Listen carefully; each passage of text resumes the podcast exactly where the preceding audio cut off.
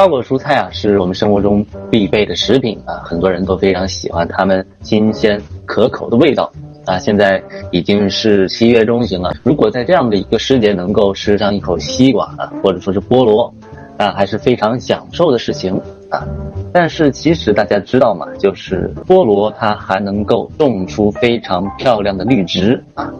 菠萝的话，它又称凤梨，大家应该也都非常熟悉啊，是一种果肉甘甜如蜜的热带水果。如果你吃完了果肉之后，不把它那繁茂的丛叶啊，丛叶是什么？这个就是菠萝它的丛叶啊。一般的话，在这个植物学上，你把菠萝的这个部位叫做冠芽啊。如果你吃完菠萝不把菠萝的冠冠芽给扔掉，把它栽培到花盆里边，那么之后啊，它就可以成为具有独特观赏价值的一盆盆栽菠萝了。啊，像这种盆栽菠萝的话，近年来也是非常受欢迎的，因为盆栽菠萝栽培的技术啊，还有管理的方法并不复杂。那么今天的话，就简单的给大家分享一下盆栽菠萝应该如何进行种植。那那么在具体的讲解这个技术的之前啊，先简单的给大家分享一下菠萝的历史。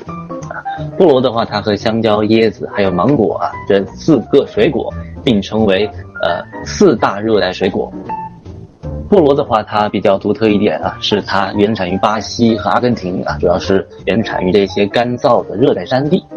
那么为什么现在菠萝它能够全世界各地都非常常见呢？这是因为菠萝它的芽苗啊非常耐贮存和运输啊，并且传播的也非常快。啊，在十五世纪哥伦布啊发现新大陆之后啊，航海家们就陆续的把菠萝传到世界各地了。那么我们国家菠萝是在什么时候引进的呢？啊，是一六零五年由葡萄牙人。带到了我国的澳门啊，然后之后再传到了福建、广东，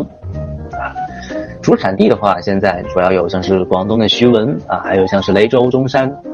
还有像是海南的文昌，呃，广西的南宁，当然还有台湾啊，是吧？这些地方是我们国家主要的一些这个菠萝它的原产地啊。前阵子的话，就新闻上啊上了热搜的徐闻菠萝啊，都非常热销的，大家应该也都听说过了啊。这样的话是关于菠萝的历史啊，还有菠萝的它的啊原产地的一些情况啊。那么下面的话就简单的把这个盆栽菠萝的做法给大家讲解一下。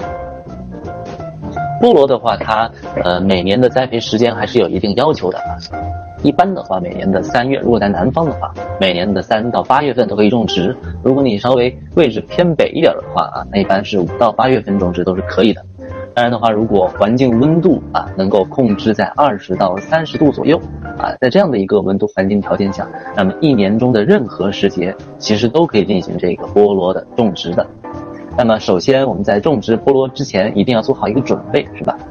那么，我们先需要挑选一个新鲜的、完全成熟的菠萝啊，像这种菠萝，它成熟的非常均匀啊，不会出现一半是青色啊，一半是这个黄色啊这种情况，要成熟比较均匀。当然的话，除了这个果实部分之外，另一个比较重要的一点就是需要保证上部的叶片啊是这种青绿的啊，不要买那种菠萝，就是看到上面的部分好像已经有发黄的这些啊，发黄了的话，可能它下部的这个果实这一块是充分成熟了，但是上面的那个它的冠芽部分，我们把它拿来种植的话，可能成活的几率就不是那么高了啊，所以我们一般挑选菠萝的时候，首先要保证成熟均匀啊，然后上部的叶片。冠芽部分啊，一定是处于这样一个非常青绿的这种新鲜的感觉啊，这是菠萝的一个挑选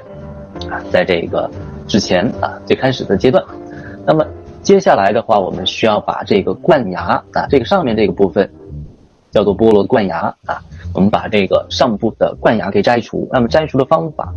其实也是非常容易的。啊，一般就直接通过简单的拧一拧啊，就就能够下来了。可以看到，我们一只手啊抓着这个冠芽，另一只手的话就是抓着这个果实的部分啊。上面的这个是像是这个逆时针啊，可以看到属于这个逆时针的这样的一个方向拧啊。下边的话往这样的一个顺时针啊，这样个两个是相反的方向这样一拧。轻轻的拧开之后，就可以看到这个冠芽和我们的果实部分就分离开了啊。然后下边这个果实的部分，那当然就可以拿去食用了，是吧？上面的部分的话，我们就是重点的处理对象啊。那么我们在种植之前啊，该怎么对这个冠芽进行处理呢？那现在给大家分享一下啊。这个就是已经呃，就是摘下来的冠芽了。那么我们现在把这个拧取下来的冠芽，需要去掉底部的一些丛叶啊。这个是什么意思呢？大家可以看一下。我们可以把这个底部的叶片给摘除啊，就是把为什么要摘除呢？就是我们需要把这个冠芽，它是，呃，给大家稍微简单的画一下，就是这个是这个这个茎的部分啊，然后菠萝它的叶子啊，就是类似于这种螺旋形的一个一个的这样的往上螺旋的上升的。那么我们现在需要底部的这个茎的一个基部，那这里的话长了很多的叶子，那么我们现在的话就是需要把这种叶子啊一片一片的摘掉。把这种叶子一片片的摘掉，这样的话露出这样的一个茎的基部啊，这样的话方便后续我们的这样的一个种植的工作啊。那么的话就是基本上留出几厘米的这样的一个茎的基部就 OK 了。大家可以看到，这个是刚才我们非常茂密的这样的一个冠芽，然后我们从下边往上啊，逐层的把这个叶片给摘掉啊。可以看到我们摘掉的这个叶子的数目还是非常多的。之后的话，摘完之后就基本上呈现出一个。这个非常光洁的啊，这样的一个叫做冠芽的这样一个基部了。这样的一个距离的话，大概我们保证有两到三公分啊，基本上在这样的一个这样的一个高度啊，就能够满足后续种植的需求了啊。我们把这个叶片摘除之后，我们是不能不能直接就把它直接就往土里边放了啊，还有一还有一些准备工作啊。哦，当然的话，这个是另一种处理这个呃这个菠萝冠芽的方法啊，他们是直接。带上一点果肉，把这个菠萝给切下来啊，然后切成这种楔形，啊，切成这种类似于梯形的这种感觉啊，这是属于呃，这是其他的这个菠萝冠芽处理方方法。大家除了之前的那种拧开的办法啊，也可以尝试使用这种办法，两种方式都可以啊。不过像现在的这种方法的话，那更多的是把这个呃，就是直接种到土里边啊。这种方法的话，就是带果肉的这种方法啊，就是更多的是直接土培了。但是我们刚才讲到的那个。就是进那个冠芽的处理，那更多的是先经过一步水培。那么我们现在重点来看一下，我们是水培该怎么做啊？水培的主要的工作主要是为了让这个冠芽能够生根啊。这个就是我们刚才处理好的冠芽。那么我们现在的话，先需要把这个凤梨的冠芽找一个避风避光的地方放置几天。我们刚才已经把那些叶片都取掉了。那么为什么我们现在需要放几天呢？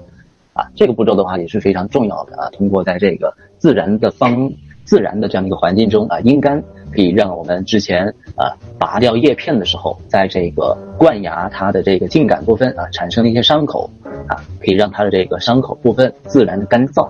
啊。如果我们不干燥直接进行种植的话，那么菠萝它的这个冠芽啊就非常容易腐烂。所以一般的话，我们在种植把这个冠芽真正进行种植之前啊，先要进行。一到两天的这样的一个干燥啊，让它的伤口完全愈合啊，这是一点。那么基本上两到三天之后啊，我们就可以开始进行这样一个水培育苗工作了啊。我们需要把这个处理好的冠芽的基部啊放到这个杯子里边啊，大家可以看到啊，直接塞进去就可以了啊。为什么要用杯子呢？这是这个就是放到杯子里边的这样一个图片啊。为什么要用杯子？因为的话就是杯子里边它能够非常好的把叶片啊，就是可以把这个。基部啊，这个冠芽的基部和上部的这样一个叶片进行分离，啊，就分离开的话，就可以防止这个水分溅到上面的叶片上啊，也是为了能够防止腐烂啊。基本上的话，就是把这个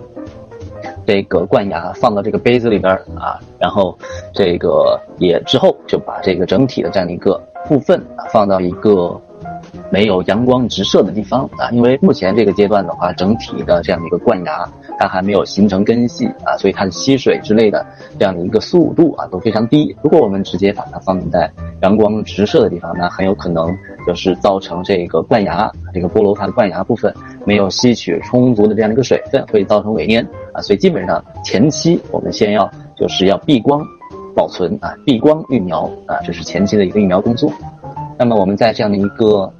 叫做室内的庇荫环境下，大概存放三周左右的时间啊。那么三周之后可以看到，这整体的一个这个冠芽，它就呃仍旧处于这个非常青绿的状态。至少三周左右的时间，那么三周之后，你会发现这个菠萝它地这个底下这个基部就开始生根了啊。三周左右的话，基本上就能够长出二到三公分的这样的一个根系了啊。这个根系就是后续移栽种植的重点。当然的话，如果你不想要等两到三周的时间的话，你也可以在之前的那个，呃，杯子里边啊，就是这个那个水里边啊，加入一些那种叫做生根的粉剂啊，使用这种生根的粉剂之后，然后每一到两天可以换一次水啊，这样的话可以就是促进这个菠萝它根系的生长啊，基本上的话两到三周左右啊，长出这种两到三公分的这种根系，那么就可以开始移栽啊，也就说明我们这个菠萝的育苗成功了啊。上面的话就是关于菠萝育苗的一个工作，那可以看到就是如果是我们通过这种拧的方法啊，我们需要水培大概三周左右的时间啊。如果我们是带果肉切割的方法的话，那样的话可以直接种植到土壤里边。两种方法的话各有优点啊，就是土土培育苗的话，那可能速度会，呃，就是步骤上会更加快速一点。但是水培的话，就是因为它经过了这样的一个在水中育苗的一个步骤啊，所以可能可以使它整体的这样的一个成功啊成活的几率更高啊。这是关于简单讲了一下菠萝的育苗。